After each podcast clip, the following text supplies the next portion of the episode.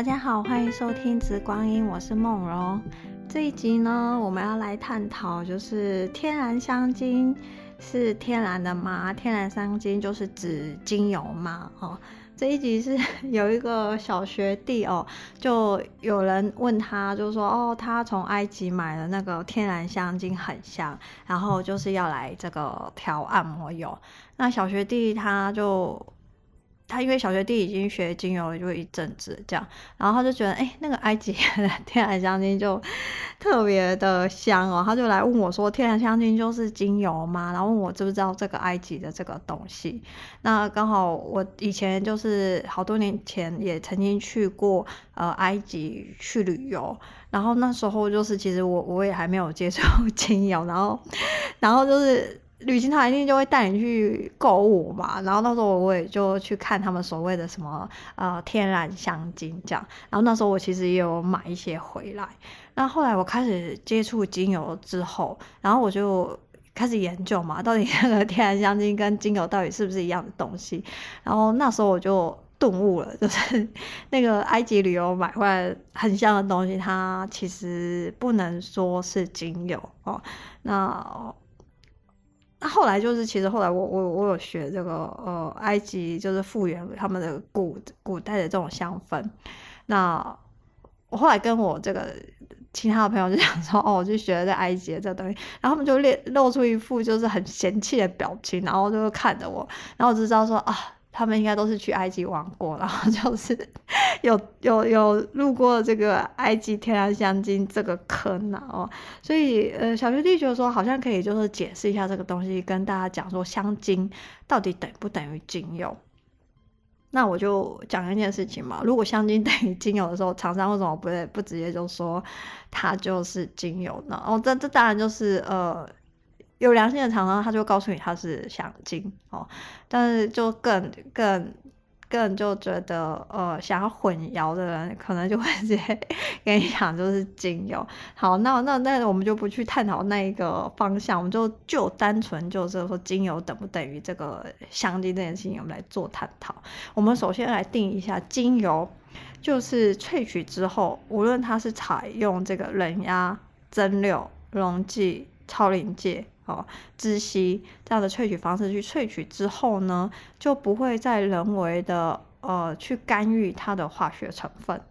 那我们就会称为说它是百分之百的这个天然精油或是天然原精这样的一个意思。那香精呢，就是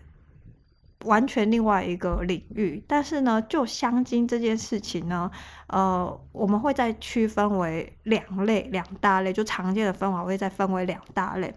一个就是人工的合成的，叫做呃人工香精；另外一个就是所谓的天然香精哦。那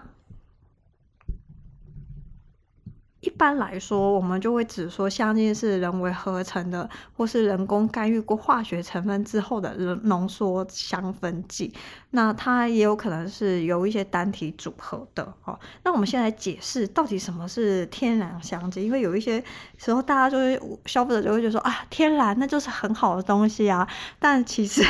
但其实它。不不是完全百分之百天然的物品，那为什么天然香精它凭什么可以叫做天然香精呢？哦，那其实香精的领域其实非常的广泛呢，它有很多的很多种变化。那天然香精其实就是在呃有些时候我们会泛指，就是说从天然植物里面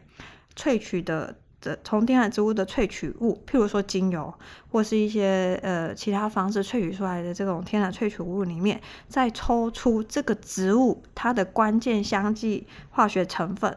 的那个化学分子哦，那你就会觉得哦，假设就会觉得它是玫瑰的花香，或是橙花的花香，或是葡萄的花香，它们这些植物它都有一个一些关键化学分子，就可以让你的大脑直接联想到这个植物本身，我们叫做它的关键化学香气。哦，那天然香精一般就是指说，从这些天然植物的萃取物，像是精油啊，或是原精啊这些方式，再抽取出关键的香气化学成分。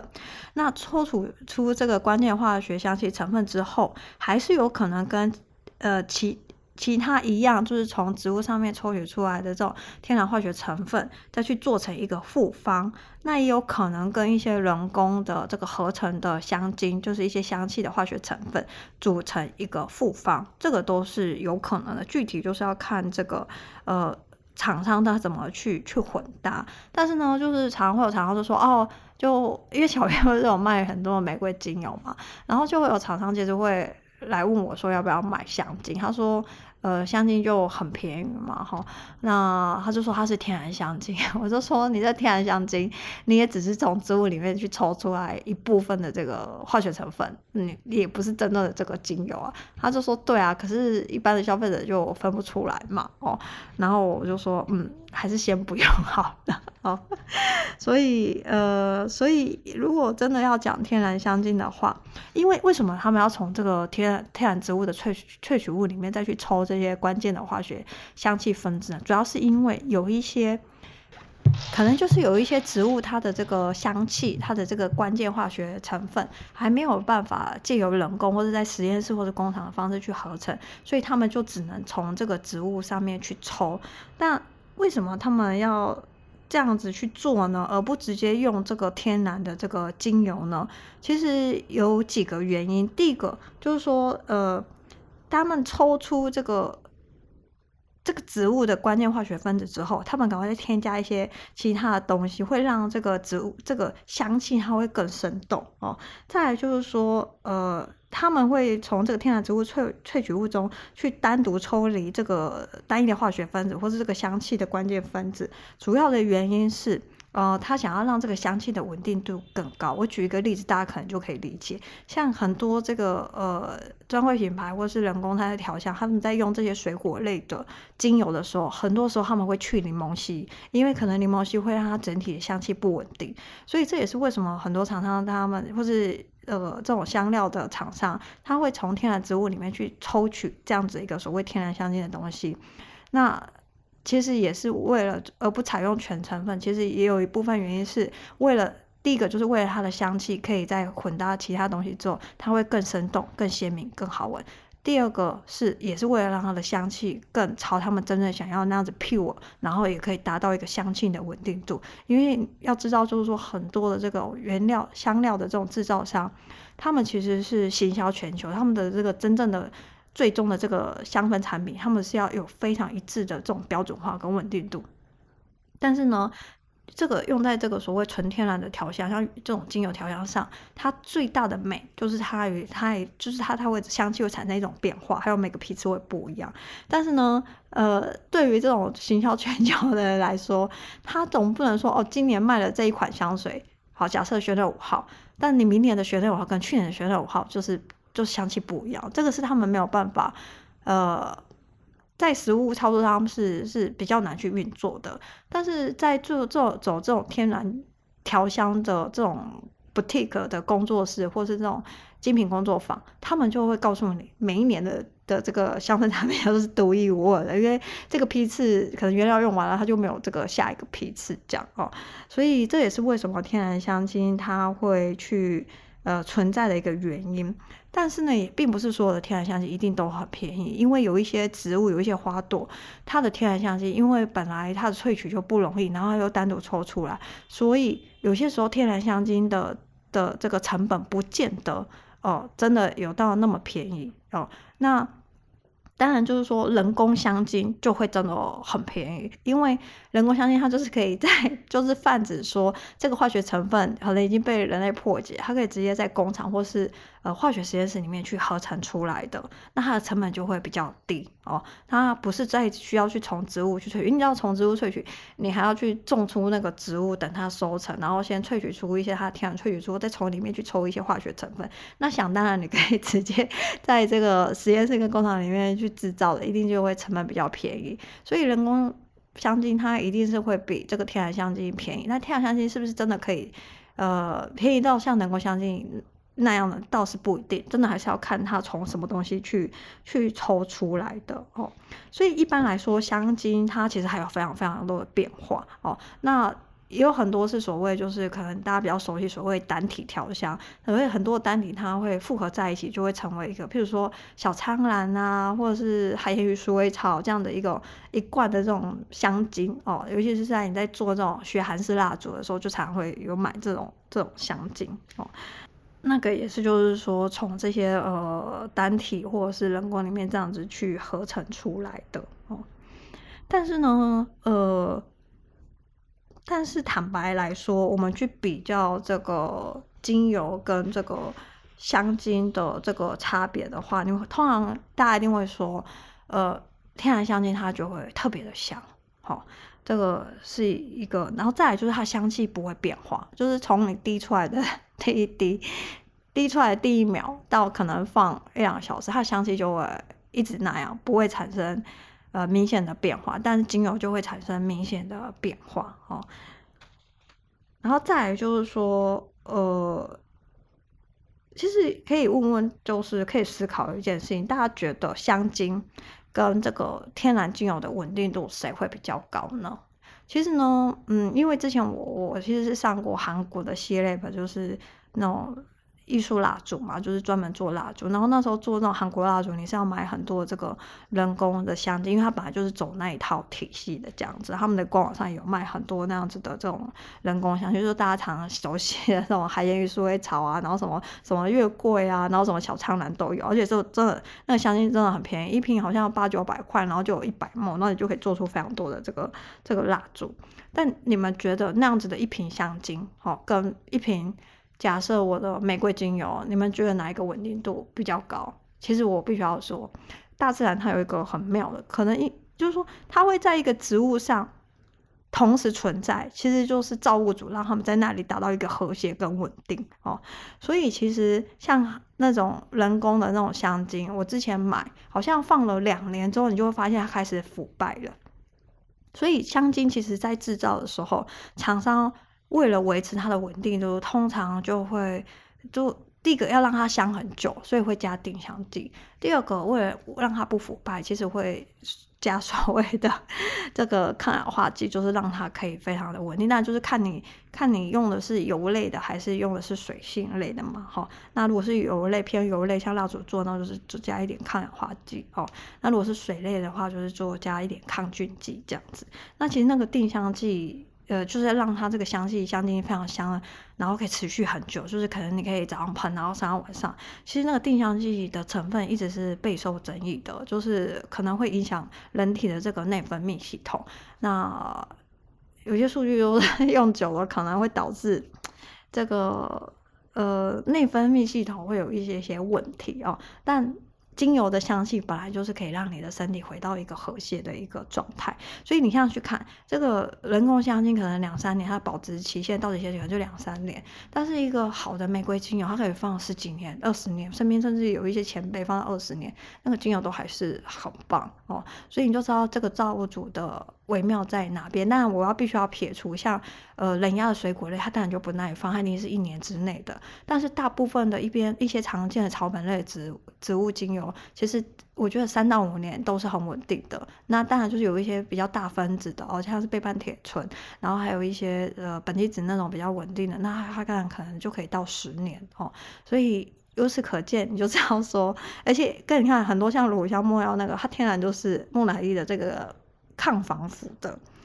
那所以这样比较，我觉得大家就可以知道说，其实造物主它有一种微妙，当然就是人类他就有他自己的一些科技的一些进步，可以创造出他想要的香气。但是呢，它的这个稳定度好像就没有这个 大自然它自然产生的这个呃天然精油来的那么的好哦。所以我们这边可以去做一个结论啊，就是说。呃，精油就是不等于香精，那天然香精不等于这个精油哦。那一般来说，我们香精我们在英文里面叫做 synthesis，它就是合成的意思。那合成还有分完全天然的合成，还有就是一半天然一半人工，还有是完全人工的合成。呃，完全天然的合成就是说还有分几种做法。呃，完全天然合成有可能就是它是从不同的植物里面去抽取这个。每一个天然植物它的这个关键香气之后重新去组成哦。这个叫做天然合成。那还有一种所谓的天然合成，它是指说可能有非常多的这种植物的这个天然萃取物，然后他们直接去 mix 调调整出他们想要的这个香气。但是就对于一个是不是百分之百纯的单方的这个精油来说，天然香精它都不能画上这个等号哦。所以，嗯，所以天然香精就是不等于精油啦。那大家可以自己去看说，哦。我从这个天然植物上面去抽出来，那你觉得它是不是百分之百的天然呢？我觉得这个就见仁见智，有些人就觉得还可以接受这样子的一个一个过程，但我我觉得我就比较难接受，原因是因为我觉得，呃，那个植物它原本在一个植物里面，它去达到一种自然平衡，它是人类破坏这样平衡之后。这样子的产物，它是失去平衡的。但所有的健康跟所有整个宇宙本来就是在追求一个平衡，它才是一个比较健康的状态。所以，就天然香精这样子的气味，其实闻久了，它真的你会很容易就发现它不是精油。哦，所以当然就是现在的这种天然香精，它有些技术已经真的非常的好。有些时候可能就是我也需要再三的去琢磨，然后再三的去反复推敲，可能再三的去验证它这个来源，甚至可能去看一些数据，才可以知道它是不是真的是精油，而不是天然香精。这个在之前，尤其是在檀香精油这一方面，我们其实也探讨过这件事情哦。所以，呃。所以，虽然就是我们身体其实是很聪明，但也需要反复的去闻这个天然的精油，然后你就可以判别出来它是不是香精或者是精油。第二个其实就是也是会辅助，就是用这个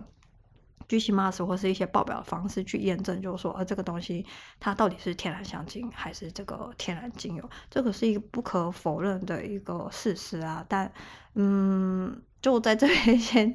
解答，就是小学弟觉得有必要来，就是可以跟大家好好讲一下这件事情，就是天然香精它是不等于这个精油的哦。好哦，以上是今天简短的这一集的一个介绍啦。哦，那与其去看什么是不好的，那不如把注意力放在，与其就是说怀着恐惧去担心自己，就是。买到不好的这种香精，那不如更专注于再去怎么追求好的这个东西。那我觉得在精油的世界，就是一分价格，它就等于一分品质，通常百分之九十是这样子的一个一个定律哦。好，那以上针对这个天然香精是精油吗？这个我们就介绍到这边哦。那小编其实 进入一月之后就。请了一个 part time 的这个小帮手，就是帮小编，就是可以整理一下库存，然后可以就发发货这样。所以 小编因为最近一直在跟这个小帮手去磨合这个工作节奏，所以就变得好像很忙。对，但是就对，就但是我觉得可能过了这个呃第一个月阵痛期之后，小帮手大家茁壮了，就可能小编就会比较多时间，然后可以让这个。呃，专注在一些比较新的这个东西上，这样子好。那植物油的课已经开了第一轮了，那我我也没想到，就是今年的口服油这么受欢迎哎，就两班都满了哈。那就对啊，其实口服油真的是，嗯、就是。习惯喝油的人喝一阵子之后，就会看到它的这个这个效果在哪里。因为现在的人的饮食习惯跟这个食物的来源真的很，有些时候是没有办法萃取到很多的微量元素。但身体的真的要回到一个平衡机制的时候，有些时候是需要很多的这个少见的一些微量元素。但这些在植物油里面都都有哦，所以植物油真的是一个补充微量元素一个非常好的一个一个方向哦。那。对，我也没想到 今年的口服油都会满，然后再就是养生课，就是冬季养生课其实开过，然后春季养生课也开过一轮了，然后就就之前冬季养生课有教做那个香灸嘛，那跟艾灸是很不一样，香灸就气烟味没有那么大，然后气味也非常的好闻。那我就上过课的学生就说啊，艾灸的就是美塞，香灸就是光闻就觉得光点燃它就觉得好闻。然后有学生就觉得他用了香灸之后就觉得哎晚上睡得特别的好。然后呢，因为上课就只有做。四根嘛，那其实四根其实也够一个冬天，至少可以灸在下做灸大概七次以上。那那个学生因为他觉得就是可以帮助睡眠太好，他就剩下，因为你知道那个香灸点到最后就会剩下一点点比较难握住，然后他就用热熔胶去接住那个香灸的尾巴，想要让它延长比较好去握着这个 香灸，结果最后就香灸烧完了，然后热熔胶就。烧到了嘛，就溶解，然后就滴在裤子上，他的裤子就破了一个洞。他就说差点就是要要要就是要引起火灾，我就说不用这么省啊，就是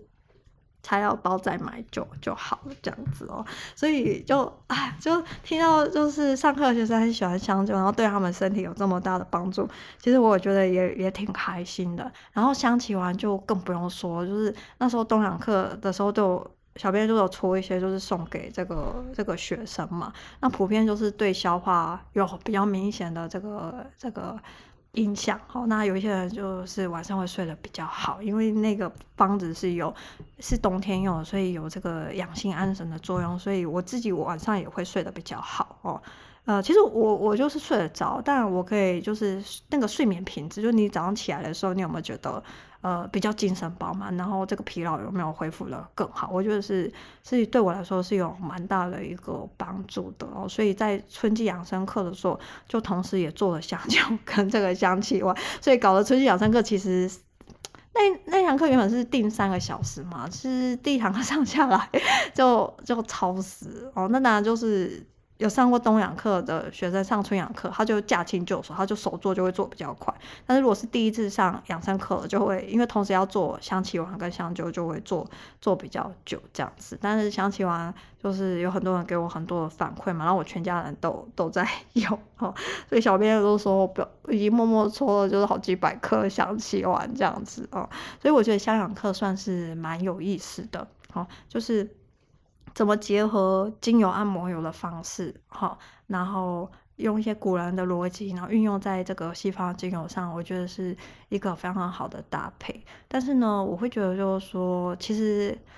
古人有一些方式可能不见得真的不适合现代人的这个生活方式，就是比较太琐碎的，那个也不会在养生课 去增加大家的负担。通常养生课就是小编觉得筛选过了，古人有一些简单。有效率的方式适合现代人，那我才会放在这个养生课里面。那着重的还是就是说，哦，我们随着四季的轮转，那。小编会跟大家分享每一个节气它可能有的这个气候变化，那我们怎么可以用精油或是任何那种方式去照顾自己的身心？那自己有一个心理准备，那在那个节气的时候，可能就要注意保暖，然后是要记得早睡，或者要记得多休息，或是要记得疏肝理气，给自己擦一些油，然后去养护自己。我觉得这个都是起起到一个先知道而预防的一个效果，这样哦。那。也很开心，就是春阳课其实前面两班也都满了嘛，只剩下那个过年那一班还可以上这样子哦。